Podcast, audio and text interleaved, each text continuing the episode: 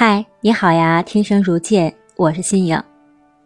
如果一个人经历过巨大的挫折，他们笑着站起来，向着阳光奔跑，那么他的身姿一定是最美丽的。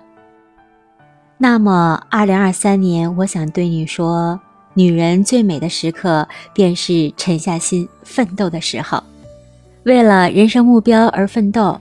永远都可以从奋斗中获得快乐，因此，或许女人最智慧的活法就是独立自强，用努力获取财富，从财富中创造价值。